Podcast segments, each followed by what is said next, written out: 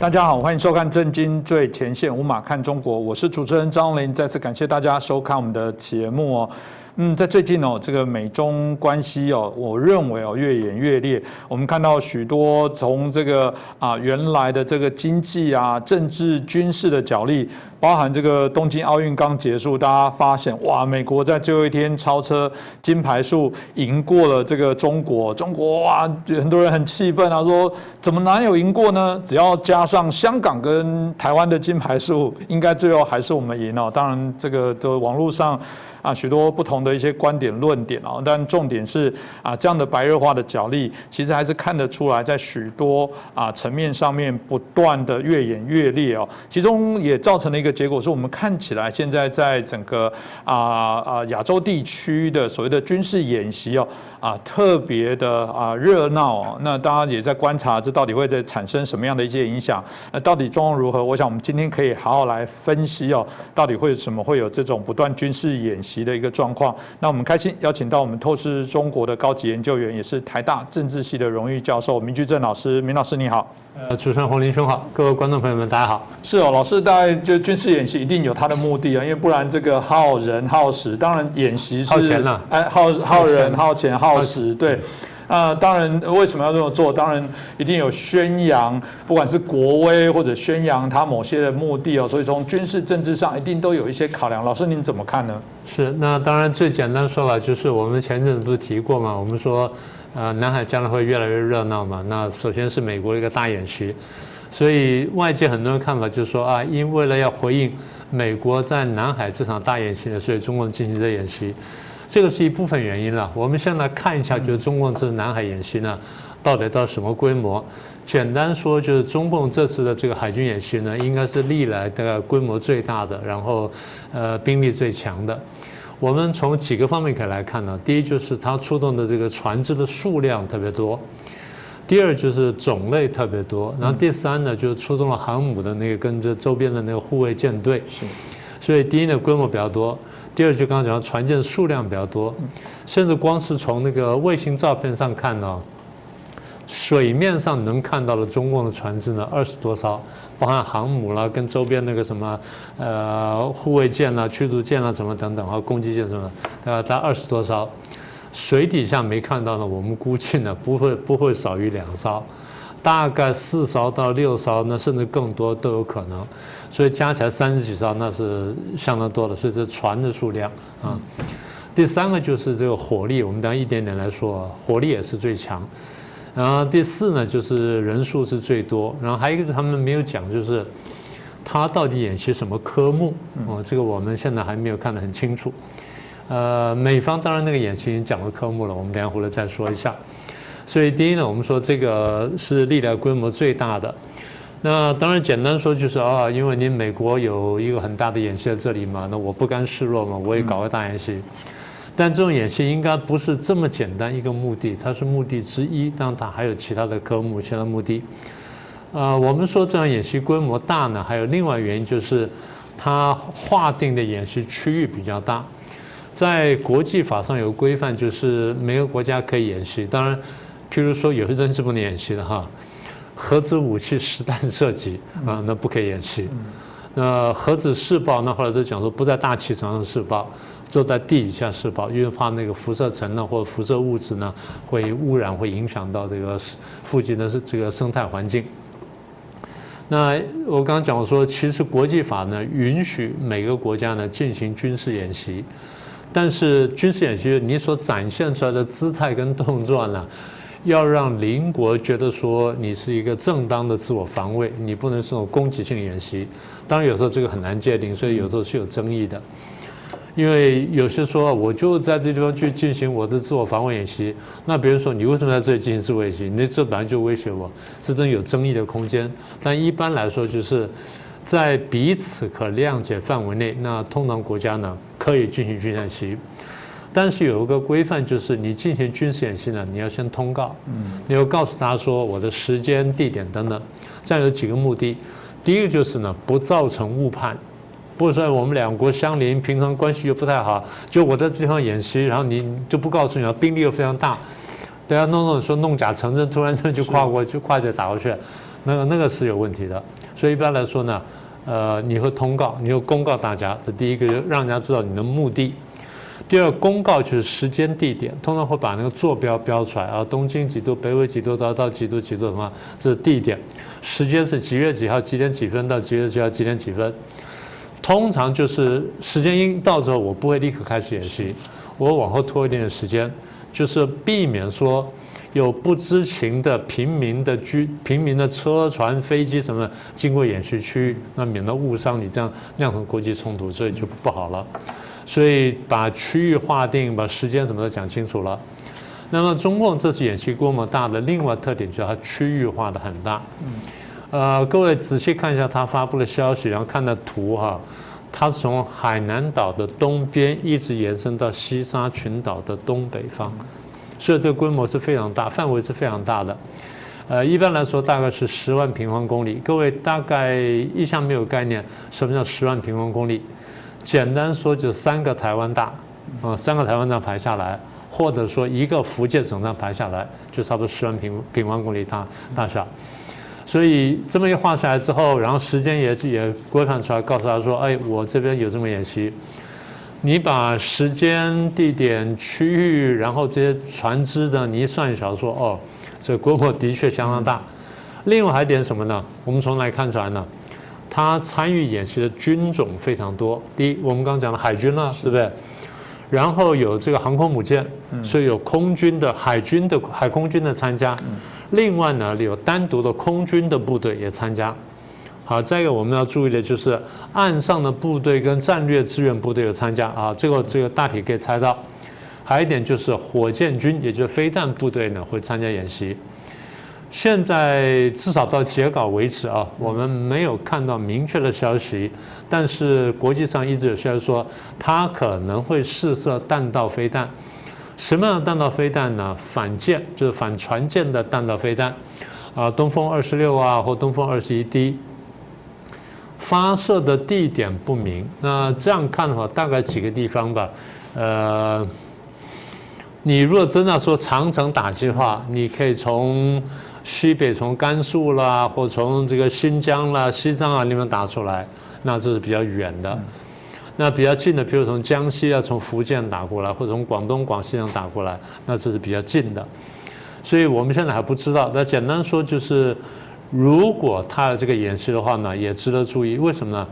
我们刚刚讲说演习的科目，虽然它没有完全公布，但你看它出现的军种、跟那船舰的数量啊，什么跟那个范围大小呢，你大概晓得说，哦，他大概准备演习什么呢？就是如果南海附近发生冲突。或者说台海附近发生冲突，他都可以在在一次演习里面用几个科目把它包装起来。所以说，将来如果呃南海部分发生了什么样的冲突的时候，那有美国船只过来或什么船只过来，我看我怎么打法。然后譬如说，呃水文资料啦，或者说这个我从哪边发射时候这个角度啦，甚至什么。如果更长程的话，连地球自转都要算进来，所以那个有时候相当复杂的。所以简单说呢，我们把这个范围、地点，然后出现军种跟火力什么都算起来之后，呃，真的像中共所说的，它是一个历年来几乎是规模最大的演习，当然还加上山东舰，所以它有军事跟政治意涵，就你刚刚讲到的。其实政治意涵呢蛮明确的，它有对外跟对内两个方面。对外就是我面对美国的这种演习，我不能示弱。如果说我只是谴责一下，或者是什么口头抗议，或者派一些什么机船去侦查什么的，我当然可以这样做，但是这样达不到这个震慑对方的目的。所以我必须要在啊，简单说吧，御敌于国门之外。我不是真的要打仗，但是呢，至少我做出的姿态来说，我完全不怕你，完全不示弱，所以我有这么一个演习。那么这是一般的说法。那再一个就是呢，对内的考量，因为如果说我对外这么弱的话，我习近平现在这个位置恐怕不容易坐稳。更何况现在一直传说我习近平要寻求第三任、甚第四任，甚至无限期连任。那中共规矩一般来说，我们不是讲要做两任嘛，一任是五年，就十年嘛。那些十年到了之后呢，他等于要破坏规矩，再继续干第三任、第四任，然后一路干下去。那人家就问一个问题说：你何德何能？你为什么可以继续干下去？你为什么可以坏这个规矩？所以就是面对美国跟各国在南海的这些动作演习也好，或者派出船舰也好，那所谓自由航行也好，我完全不能示弱。示弱的话，不但对外呢，我可能会被欺负；对内呢，我根本保不住权力。更何况二十大马上就要开了，我的人马什么上来的呢，所以不管怎么样呢，对内也不能示弱啊。这政治上意涵，这样你刚刚问的第一个部分，第二部分的军事意涵，军事上简单说就是。我的海军呢也蛮强大的，因为大家过去不认为说中国有什么海军，不认为说中共的海军有什么样子，啊，当然这十几年来他们拼命造舰，他们自己说啊，我们海军造舰跟下下饺子一样，一年一两个，一年一两个，你看哇，速度这么快，对这个速度呢，实在是让人觉得惊讶。但是我们还要看到一点，就是你这些船舰呢，你没有经过考验。也就是说，你至少要经过实战的考验，哪怕是小规模的，你开出来了，然后在战场上你用应变，然后发射东西，你不会说失误，不会打到自人等等，这些都需要演练的。那我们没有看过演练，没有看过实战，那没有实战，次于实战的就是演练。所以他要把海军亮出来，把这么多船都亮出来，然后把吨数亮出来，把火力亮出来，然后再猜什么呢？要练协调。要把协调亮出来，说哦，我真的能够指挥，我的旗舰呢是一个什么，呃，巡洋舰或者一个这个导弹驱逐舰，然后我这边是旗舰去指挥哪条船怎么走，怎么怎么打等等，所以这些呢得得亮出来。第二呢，它其实是演习呢，将来如果我要打台湾的话怎么打？那你说这个在南海啊？为什么呢？因为中共的战法有点叫组员打点啊，或围点打援，这个很详，我就不详细解释了。简单说就是他在考虑，如果我要打台湾的话，那美国跟日本可能会来干涉，我会怎么样的拒止他们的干涉，就把他们挡在外面，然后我在这边打台湾，所以他也同时也是演习打台的一部分。也就是说，这演习呢，在政治、军事各方面呢，它都是一个多方位的考量，所以我们也必须关注，也不能掉以轻心。是，刚刚明老师都还提到，从八月初，美国也是一样啊，号称这个啊四十多年来最大的这些军事演习，跨十七个时区哦，哇，十多个国家。那当然，刚刚提到了中国也不示弱啊，同样来做南海的大规模的演习。那当然还不止如此哦，从八月三号到八月九号，啊，中俄也在宁夏省也做这些联合演习哦。那啊，人数这个据称也高达一万人。那老师，这个又有什么特别的意涵吗？对，看起来跟南海关系不大了嘛，对不对？但是它还是有这一些政治上意涵。我们等下回来说政意涵、政治意涵。我们先说说这次演习的规模。这次演习呢，就像刚刚主持人说，在宁夏，然后是九号到十三号，大概连头带尾五天的时间。呃，双方兵力呢，就像刚你所说的，高达一万人。一万人当然不是一个特别大的演习了，一般来说大到大概三五万，我们叫做比较大。那一万人呢，那两边各一各五六千呢，也就一万人了。不过规模仍然不算太小。那我们这次注意到的呢，倒不是说他们这个陆军有什么特别，比较特别是中共出动了一款新的战机呢。那这个战机过去没有在跟外国演习出现过。叫歼二十战机，歼二十战机呢，我们在这个视频短片上有看到过，然后呢，在这西方的报道呢，西方的这些军事军事杂志了或军事网站上面也有些报道，也有介绍。那中共官方当然吹嘘的很厉害，呃，当然现在就是我们有点存疑，就是这个战机呢也还没有实战过，这第一个。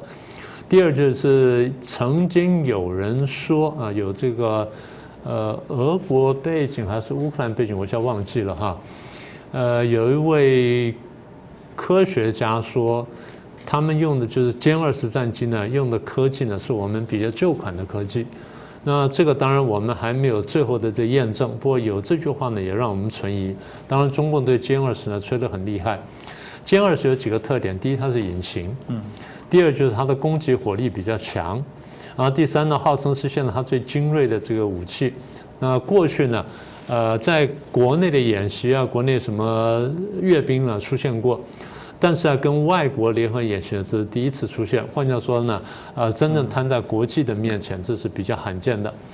苏联方面出动的是这个苏凯三十，然后那个步兵团啦、低这个防空导弹部队等等，那这些那就没有什么特别了，因为这个苏凯战机呢，我们也不是不熟悉了，所以呃，从兵力来说呢，或从武器来说呢，中共这个歼二十呢是比较特别一点点。我觉得比较重要的是它最最后背后的这政治意涵，它军事科目当然这样讲的哈。呃，军事科目呢是在宁夏，然后基本上就是说是反恐的一个演习，但新华社把这演习呢讲的比较大。我们看新华社说说什么？新华社说，我得用念的哈。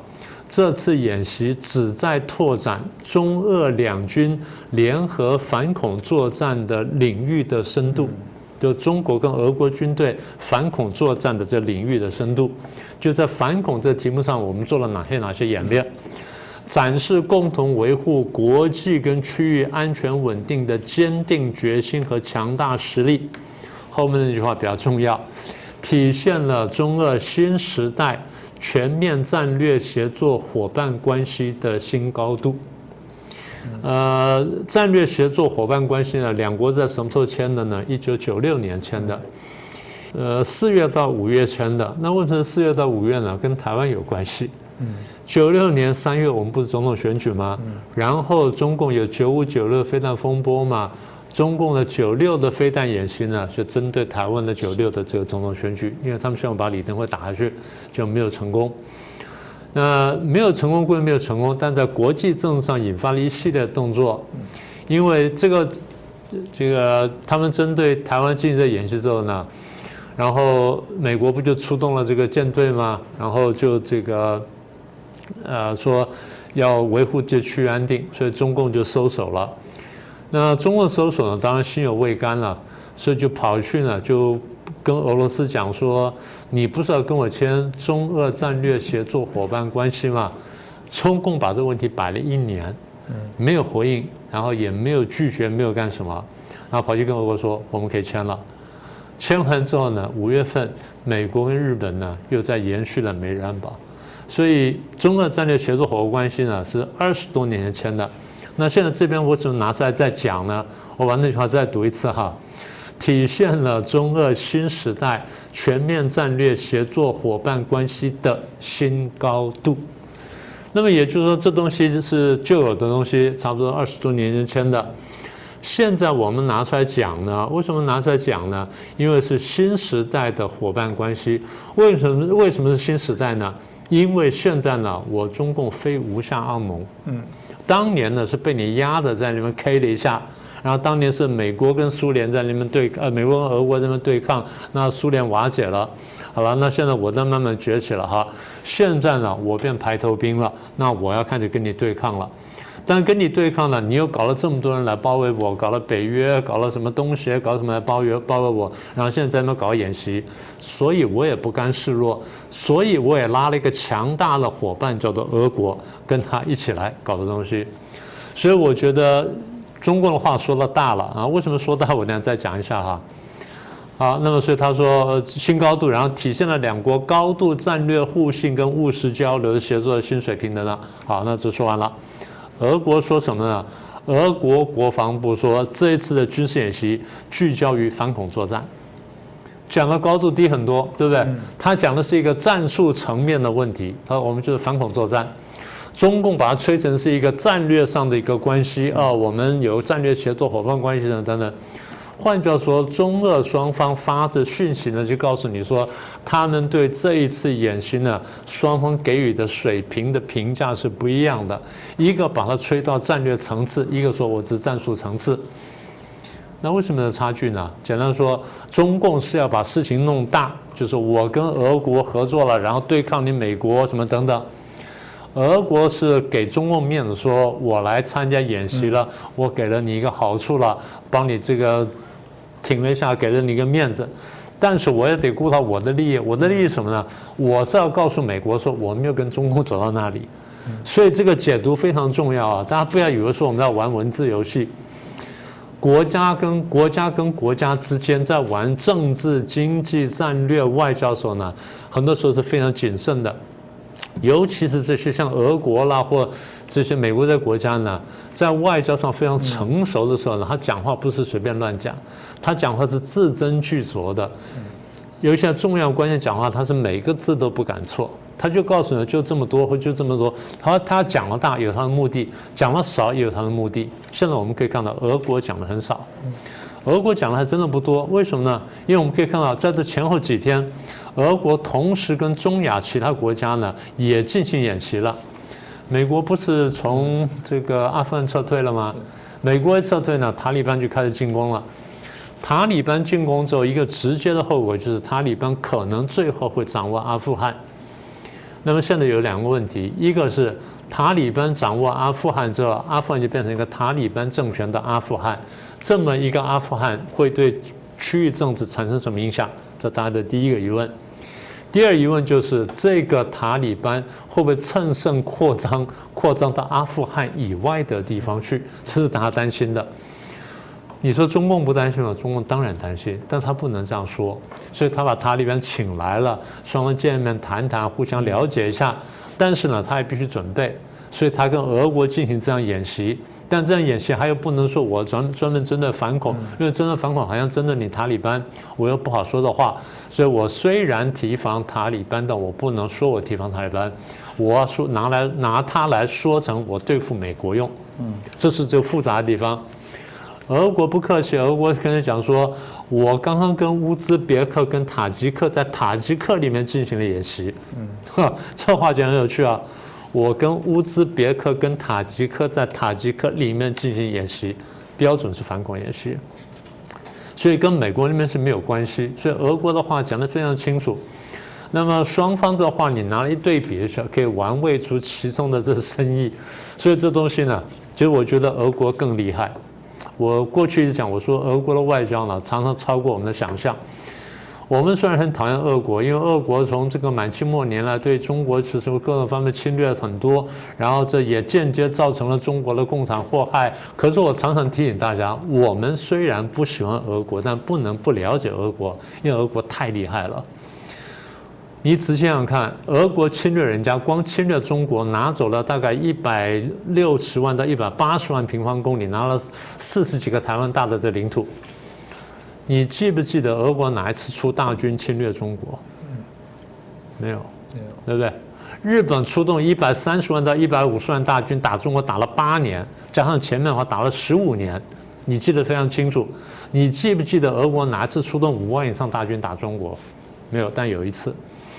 一九一九四五年，第二次大战要结束，美国丢下原子弹之后，俄国出动了几十万大军打进中国东北，号称打关东军，其实是侵略中国，而中共在配合他。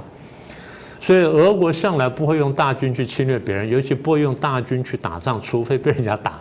大家很少注意到这件事情，但是呢，俄国在外交在领土上所得非常非常大。俄国从这莫斯科大公国开到现在呢，成长了几千倍，可是很少用大军去侵略别人。所以我常称赞他，我说俄国是高明的侵略者。侵略者有高明跟不高明，日本就不高明，用了几百万的大军，最后死了这个上百万人，然后最后拿到一个琉球岛而已，对不对？没有拿了别的东西，而被中国人恨到现在。但是俄国呢，拿了这么多东西。但是如果日本、俄国跟跟这个日本比赛的时候，中国球迷一定是帮俄国，而不是帮日本，是不是啊？对。所以就是说，这个就是一个民族情感的问题。那换句话说，俄国是一个高明的侵略者，也就是说，俄国外交非常厉害。所以我在解释什么呢？我在解释说，俄国为什么这次来参加这个演习？简单说就是我参加演习了，我是一个反恐演习，这地方对我有利益。我来配合你一下，我目的不是配合你，我是为了做这动作之后呢，我对你，我对你中共跟对美国进行火力示范。哎，我的火力示范干什么呢？告诉美国说我是强大的第三者，你要来拉拢我，你不拉拢我的话，我就打上中共。同时跟中共讲说，我是强大第三者，你要来拉拢我，你不拉拢我，我倒向美国。所以这就我形容的俄罗斯呢，非常漂亮的把自己完成了快乐第三人。我在这个中共跟这个俄美国之间呢左右逢源，我要扩大我利益。所以台湾很多人还误判这情势，说啊，这个如果呃美国跟中共继续对抗的话，美国一定不讨好的，因为最后俄国一定会跟中共联手去打美国，绝对不会，我保证绝对不会。当中共跟美国打起来那天，俄国军队在那边等，等到中共打出时候，俄国大军出出来就要打中国了，这是他的习惯。他最会，他最拿手就做这件事情，他当年就这么干的。所以中共在跟美国打以前，他提防的是会被俄国突袭，这才真正要考虑的问题。这就我为什么对这个问题我解释这么久，就是大家要看清楚中美俄的三角关系呢，现在是这个情况，绝对不是说中俄联手对抗美国，俄国不会这么笨，俄国比台湾很多人聪明很多。是这个，我想老师很清楚的啊，分析了这个中美俄哦，大家可以让大家理解一下。这次过去，我记得节目当中你有提到说，嗯，一旦中国真的打台湾，那俄罗斯会做什么？大家就说，嗯，有可能就是以过往的历史来讲，他就名为我要帮你守住后方，怕美国会来干嘛？你放心，我们过去既然这么友好，你看你竟然都自己做这个公报，说我们是战略新高度，那当然我进来就是理所当。当然，就老师讲的太聪明了，中共自己还背书说不，我们是新高度，那那太好了，我下次就更长驱直入。所以俄罗斯但不容小觑哦，就他们在整个外交，有人说，好吧，说好听，刚刚老师刚刚提到的是一个很很高明，但但一样讲这就是一个骗术哦。那当然啦，就是回到这件事来讲，美国海军刚刚提到了他们这个大规模的演习的过程当中，那有人说，当然他就是针对中国，有人是扩大到说包含他现在“一带一路”哦，扩大许多对于呃非常多的国家的影响，美国可能要做好这个串联各国啊，统一啊。就是大家可以同一个阵线来作为对抗啊。那老师怎么看待这个部分呢？呃，没有错，完全是这样啊。就是我们刚刚讲的，在军事政治双方呢，军事政治两个方面呢，双方都有明确对抗。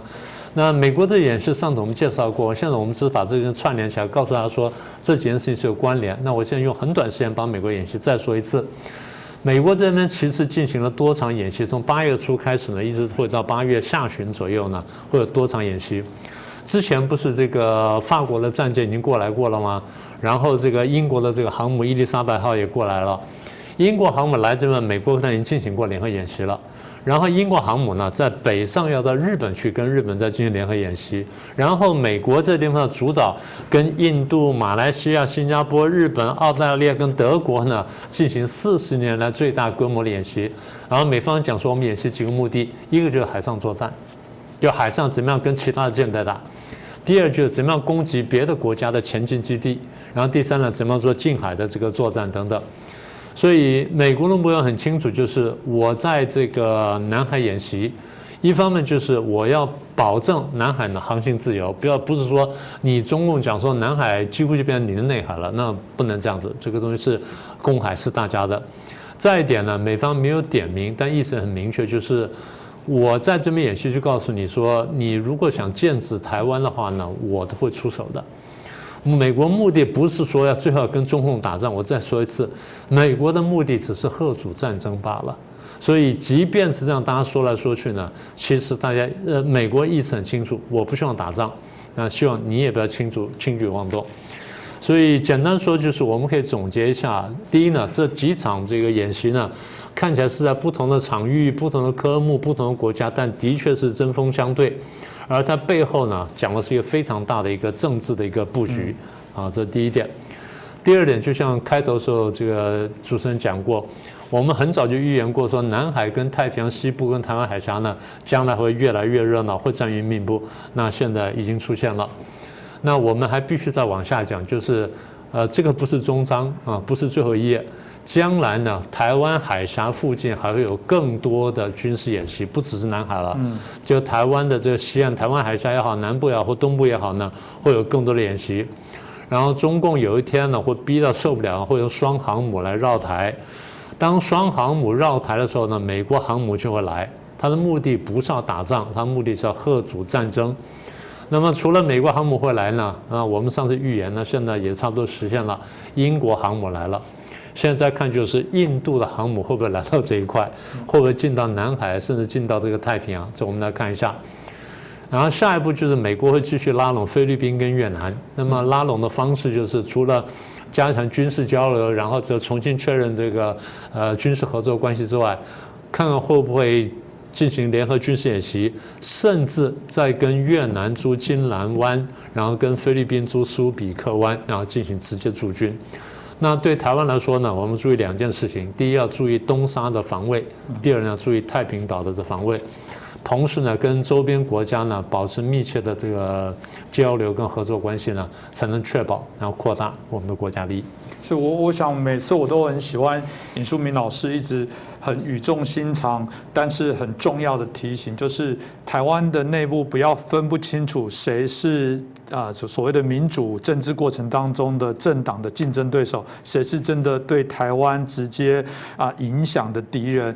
我觉得台湾的确很多专业学者都告诉我们，最怕的是自己搞不清楚敌我不分，这也是台湾内部最大的问题哦。在节目当中，我相信明老师为什么要到处去这样的宣讲？我就是想说，老师是这个民主的这个最最重要的这个天桥底下的说书者，到处去告诉大家，真的不要掉以轻。心，那我觉得我们大家一起加油。今天也谢谢明居正老师哦，带来这样的一些分析，让大家可以更清楚了解现在啊，我觉得台海的一些情势。各位震惊最前线的好朋友们，我是主持人张红林，欢迎订阅我们的频道，也记得打开小铃铛，掌握最新节目通知，让精彩评论不错过。更欢迎留言、转传影片。